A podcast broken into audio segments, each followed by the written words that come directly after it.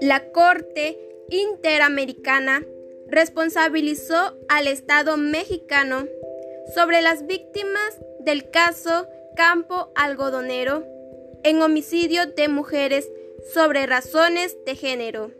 Una vez dictada la sentencia por parte de la Corte Interamericana, fueron los siguientes.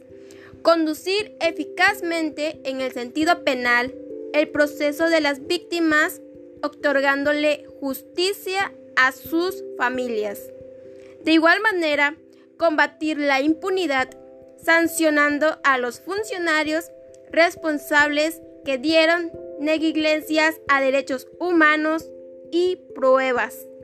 Además, el Estado tenía que reconocer públicamente la responsabilidad de haber fallado en el proceso de investigación, vulnerando derechos como a la vida e integridad personal y libertad personal.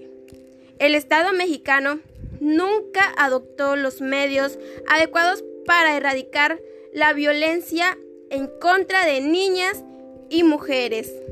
Otras de las resoluciones de la Corte fue se tenía que haber protocolos con respecto a la desaparición de mujeres para garantizar su seguridad ante el Estado. Y así también que se creara una ley para regular los apoyos para las víctimas de homicidios por razones de género.